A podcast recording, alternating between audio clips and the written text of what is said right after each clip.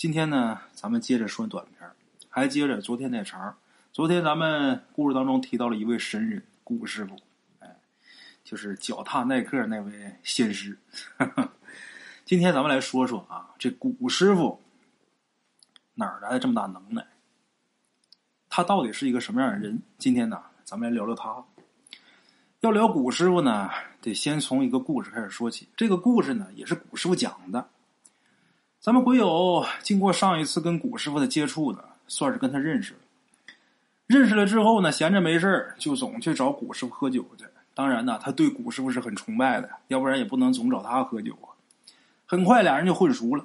混熟之后，古师傅呢就指点他，就说：“你别看这小村子破破烂烂的，其实这个古村子里边藏着不少高人。”哎你看没？整天在胡同口坐着晒太阳那干部老太太，人家出身名门，人家是大名鼎鼎的孔四小姐啊。她老公，民国的高级将领，解放前一天呢，还亲手枪毙了几个革命党，结果呢，傅作义投降了。她老公也是个烈性子，直接就吞枪自杀了。就这么的，老太太那时候还很年轻，从打北京呢就搬回了老家，就搬到现在这个小村子。回来的时候也什么都没带，就带了一柜子的线装书，还有一只老猫。他这一辈子啊，无儿无女，现在岁数大了，每天就是戴着老花镜读那些个线装书。自己呢，自学了中医，自己学会了抓药看病。现在这老太太啊，估计早就已经过了一百岁了。哎，还有那两个总在那老榆树下边下象棋那俩老头哎，这俩老头你你你看没看见那个榆树下面倒扣了一大水缸，水缸上面铺一木板上面画的棋盘，他俩总在那玩一边下棋一边抽烟喝酒，喝那酒还是特别冲的土酒。那俩人啊，你也不能得罪，那几十年前那都是神仙一样的人物啊。嗯，古师傅跟咱们鬼友在这说，笑眯眯的说。这时候打旁边啊，款款走过来一老太太，这老太太满头白发，但是看着精神特别好，有那个精气神。老太太一看见古师傅在这儿啊，几步就迈过来了，专门啊跟古师傅很殷勤的打招呼。但是古师傅啊，这表情却特别冷淡，甚至说啊，露出了明显的很厌恶的那个脸色，而且一点都不绅士，很粗鲁的就挥挥手，赶紧让这老太太走。但是这老太太呢，却是笑眯眯的，甚至说给古师傅鞠了个躬，然后才慢慢的退走。咱们鬼友觉得有点奇怪啊。但是也没问古师傅到底是怎么回事之后呢，就劝古师傅去喝酒去。上哪儿喝去呢？他们那村里边啊，就一家小饭馆，那小饭馆名字叫金玉满堂。这名起的倒是挺气派，可是做那事儿啊，特别操蛋。这家饭馆从来不卖咱们鬼友饭，为什么呢？理由是咱们鬼友要的都是大菜，做起来太麻烦。你们听听，天底下有这么做生意的吗？这就跟大圣之前呢，在湖南祁东那小县城似的。那小县城啊，特别奇怪，你揣着钱找饭店去吃饭，不到饭点不卖你。每天中午晚上吃饭有点儿，其余的时间，厨师带着服务员打扑克，也不是扑克，他们那叫扯胡子，打那纸牌。哎，在那扯胡子，我就总管那叫扯犊子。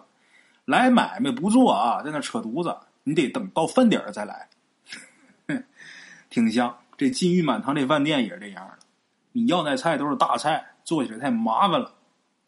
咱们我有心想啊，哪有这饭店呢？还嫌做菜麻烦，然后不卖？我的妈！我要那菜是麻烦，但是我钱给的也多呀。得了吧，不卖我，我也不跟你扯。那那天咱们鬼友要请古师傅吃饭，去哪儿吃去呢？咱们鬼友特地啊，从打城里边订了一桌席，想要跟古师傅好好喝一顿。原本呢是让饭店把这桌席呀送到古师傅家，顺带着呢咱们鬼友想去他们家去看看去，万没想到古师傅呢就是硬顶着门口，死活没让他进。咱们鬼友原本以为啊古师傅是不是在家里边藏了一个娇滴滴的小媳妇儿啊？可是打外边往里边看了看呢，这院子里边空空落落的，连一件女人的衣裳都没有。院里就一棵枣树，挺高挺大的老枣树，孤零零的在院子里边站着。鬼友一想，算了吧。人不愿意让进呐，肯定是有什么难言之隐。咱也别问，咱也别硬进。这东西啊，就别勉强人家。为人处事、交朋友就不能勉强对方。你要是愣是让人家做人不愿意做的事儿吧，这个就很容易尴尬。那得了吧，那还是去我院子吧。去咱们鬼友家席面送到，这酒开开，两个人就开喝。这顿酒啊，俩人从打下午一直喝到晚上，两个人都喝得面红耳赤的，上衣也脱了，浑身汗。古师傅呢就不停的感慨：“哎呀，他说他呀这一辈子都没吃过这么好的心，哎，太可惜了。我就是没女儿，我要有女儿，我肯定把我女儿嫁给你。”古师傅这酒啊没少喝，话也多了。最后呢，让咱们鬼友注意，就说呀，你少跟村里有些人来往。这人呐，老而不死是为贼，是人是鬼都不好说。紧接着，古师傅打一嗝，再一次的提醒咱们鬼友，尤其是今天看见的那老太太，你千万别跟她有任何接触。看见他呀，最好赶紧走，离他远点。咱们鬼友没太在意，随手夹一花生米，一边吃一边问古师傅：“那老太太怎么了？”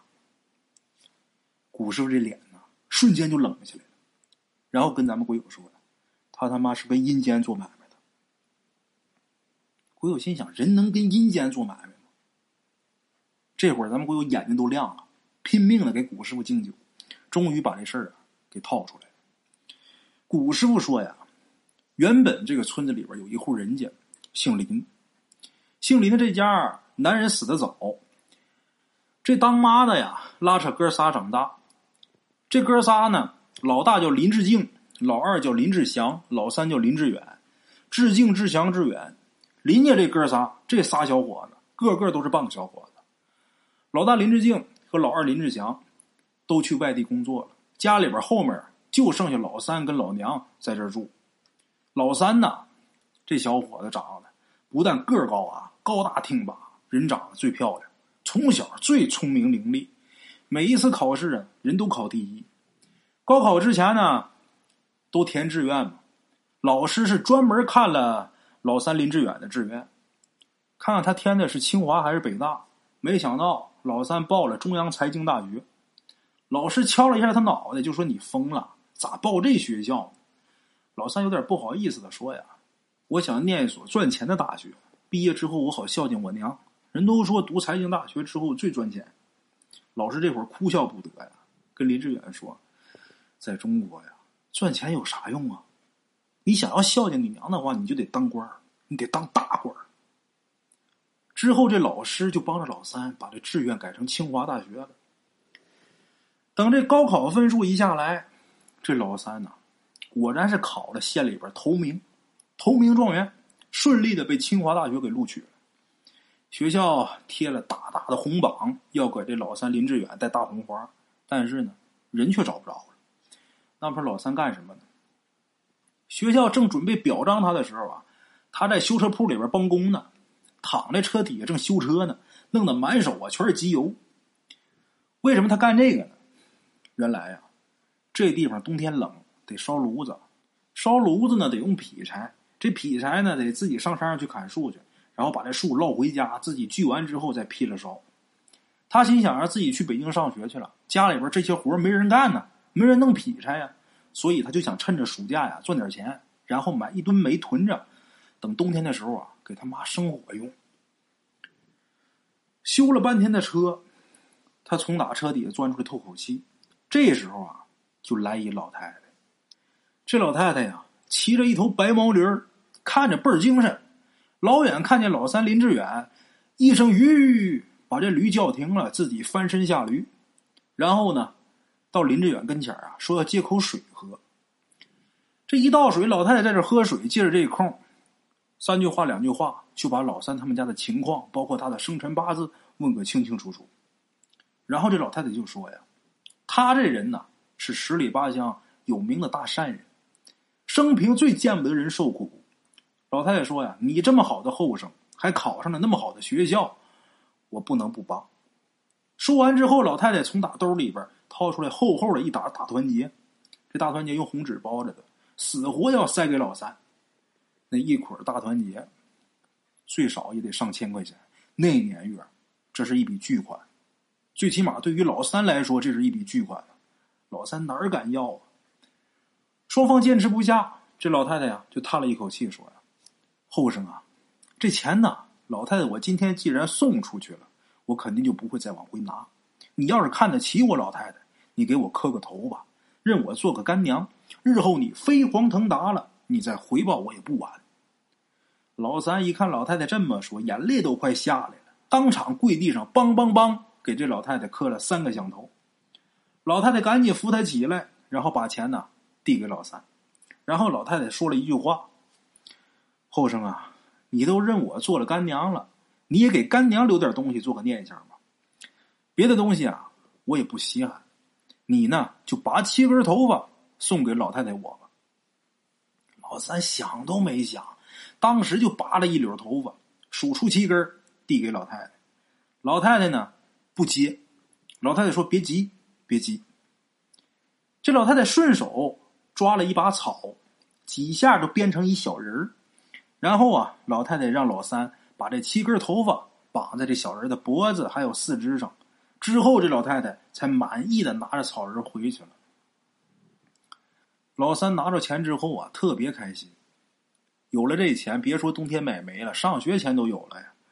当时啊，跟干活的地方请了半天假，想回去看看老娘去。走到半道的时候啊，想给自己老娘啊买点点心，买点糕点带回去。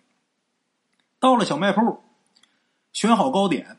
这时候小卖部旁边有一个坐着在那喝水的人呢，看这个老三，就自言自语的说：“哎，这小伙子长得挺俊的，怎么脸上这么黑呢？”老三那会儿满心欢喜的，根本也没多想，拎着糕点呢，跟飞似的啊，就回家了。没想到他刚到家，他妈就一脸诧异的看着他，就问他：“你脸怎么那么黑呀？”他以为自己这脸上干活的时候沾上机油了，或者怎么样的啊？照了照镜子，才发现不对。原本他这皮肤很白皙，原来那白皙的面孔这会儿变成紫黑色的，就是那种黑气笼罩的黑。就怎么看怎么不对劲儿。他以前在书里边也读过“印堂发黑”这个词，他知道一个人如果要倒霉了，眉间那个地方就会发暗发黑。他可倒好，整张脸都黢黑，这怎么回事啊？再回想之前给钱那个怪老太太，他就赶紧跟自己妈说了这件事说完之后，娘俩都觉得这事儿啊不对劲儿。当地的人呢比较迷信看香。他们当地是怎么个看法啊？就是用三根榆树皮做的黄香，把这三根香分开，平直的插到香炉里边点着。等这香烧一半的时候，根据这三根香的长短推测吉凶祸福。这烧过的香呢，最长的一根为主香，代表神位、官位、财位；最短的一根为副香，代表了天灾、家灾、人灾。根据这三根香的情况，就能推算出来这人的运势啊、吉凶啊这些。哎当地人比较信这个，这当妈的一看儿子情况不对，看香吧。点这第一炉香，这三根香刚点着，这三根香自己就灭了。他妈心里边大吃一惊，这叫劫香下凶。这个情况说明家里边阴宅出问题了，有邪魅要进来。当妈的赶紧烧了第二炉香，结果这一炉香更差，这香还没点，自己就先倒下了，这叫抛香。说明这鬼魅啊已经临门了，这是中凶。紧接着，这当妈的哆哆嗦嗦的烧了第三炉香，结果这次倒是点着了，可是那香火啊却一路的冲下走。一般这香点着，你不能扇也不能吹呀，点着了等它自己灭，这火就不灭，一路的往下走，一直烧到香的中间，然后把中间给烧断了，直接这个香啊上半截就跌到香炉外边去了。当妈的一看见这个香啊，一屁股就瘫坐在地上了，半天都站不起来。那么这个情况叫什么呢？这叫诈降。这是罪恶的大凶，说明恶鬼已上身，家破人亡之兆，而且还不可挽回。老三自己也是亲眼看见了这恶兆，心里边也是一片冰凉，把自己老娘先扶起来，宽慰几句，然后自己啊就跟没了魂似的出了门了。在这条大路上胡乱走，走着走着呀，突然间被人一把给拽住了。就听这人说呀：“后生，你要去哪儿啊？”老三这脑子里边这会儿混混沌沌的，扭头一看，看见这人一身青衣，目如朗月，金光四射，一年轻道人。老三看着他，但是嘴里边却说不出来话，觉得自己头晕目眩。这人呢，就要跌倒在地。那道人呢，赶紧把老三给扶起来，朝着追过来的老三的母亲说：“呀，赶快回家烧碗姜汤，多放红糖。”这道士呢，自己扶着老三呢，回家去了。等到了家里边，这道人呢，把老三的嘴给撬开，给他灌了一小碗姜糖水，老三才慢慢的缓醒过来。醒过来之后，脑子也明白了，跟这道人呢直喊救命。这道人问了老三的生辰八字，然后掐算了一遍，越掐算这眉头皱的越紧。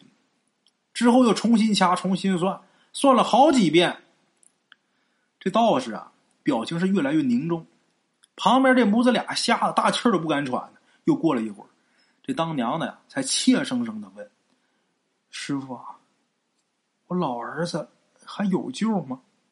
没想到这道人呐，却叹了一口气说：“呀，哎，奇了怪了！我反复推算了好几次了，你儿子没问题。”这几个人都吃惊啊，没问题。这道人点点头，嗯，没问题。这当妈的赶紧问我：“这老儿子没撞到什么脏东西吗？”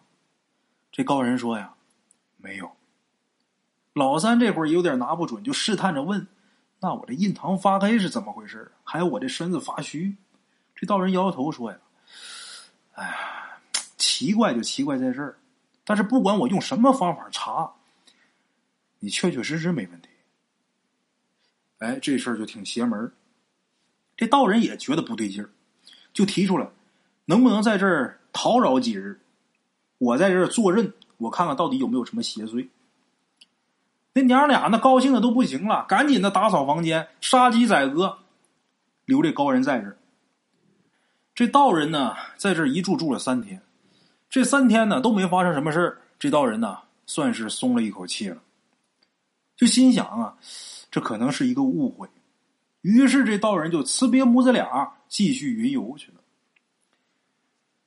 简言杰说，两年以后，这道人再一次路过这儿的时候，却发现这小院子已经破败不堪了。这道人大惊失色呀，赶紧找来左邻右舍打听了一下，才知道，在他走后没几天，这家里边就遭到了冤鬼索命。一夜之间，那小子头发全变白，七窍流血，凄惨而死。在这个老三头七那天，这老娘在院子里边烧了儿子的录取通知书，还有给他置办的行李，也在院里那棵老枣树上上吊勒死了。古师傅说到这儿的时候啊，就叹了一口气：“我那时候太年轻了，我也太自信了，我应该多住几天呢。”听到这儿，大伙也明白了，那年轻的道人就是古师傅。咱们鬼友听到这儿啊，也很震惊，拍拍古师傅肩膀，想安慰安慰，又不知道说什么。古师傅接着说：“那个小三子，他是让人配了阴婚了，那包着红纸的钱，那是死人给的陪嫁。他那七根头发是聘礼，缠住小人的全身，代表了生生死死永不分离。认干娘是媒妁之言，磕头是天地见证。这个事儿办的。”还真是干干净净的呀！我当时啊，看那小三子他那婚姻福薄，没想到是阴婚，而且还是未死之人的阴婚！人还没死，当然查不着问题。等女方一死，这男的就得依照婚约共赴黄泉啊！古师傅说到这儿的时候，死死的攥着酒杯呀。古师傅叹了一口气，说呀。我后来找着那个媒人了，但是没用，他就是个中间人，对方来头太大，我查了几十年我都没查着，我也是没用，哎，后来我就把他们家那院子买下来了，我欠了他们四天，我就赔他们四十年吧。说到这儿的时候，古师傅啊，也终于是坠倒在桌子上。几个盆呢也打翻在地，叮叮当当的落地上。清冷的月光打天上照下来，显得落寞而苍凉。这会儿是秋天，秋风也紧了，天气也凉了。北雁也要南飞了。咱们鬼友呢，这时候很想喝酒，想倒三杯酒，一杯敬天地，一杯敬那对母子，一杯敬古师傅。一杯敬朝阳，一杯敬月光，唤醒我的向往，温柔了寒窗。于是可以不回头的逆风飞翔，不怕心头有雨，眼底有霜。一杯敬故乡，守着我的善良，催着我成长。所以南北的路从此不再漫长，灵魂不再无处安放。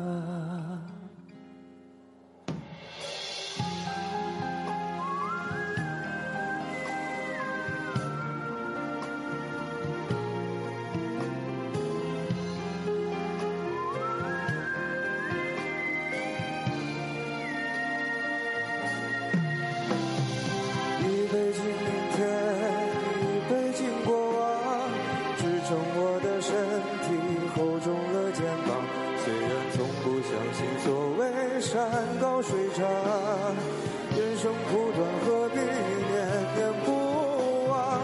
一杯敬自由，一杯敬死亡，宽恕我的平凡，驱散了迷惘。好吧，天亮之后总是潦草离场。清醒的人最荒唐，天亮之后总是潦草离场。清醒的人最荒唐。